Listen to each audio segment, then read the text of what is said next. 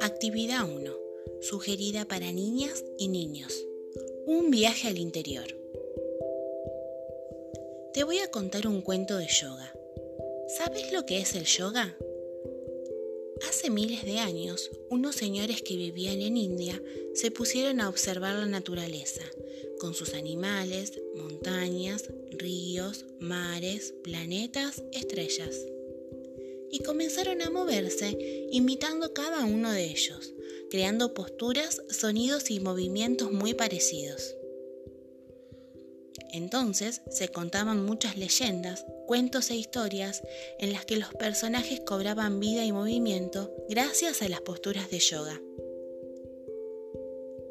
¿Estás lista para descubrir el cuento? ¡Vamos! Antes de empezar, te invito a que mires la foto que acompaña la actividad, descubriendo la postura de los elementos, animales y personas que están en ella.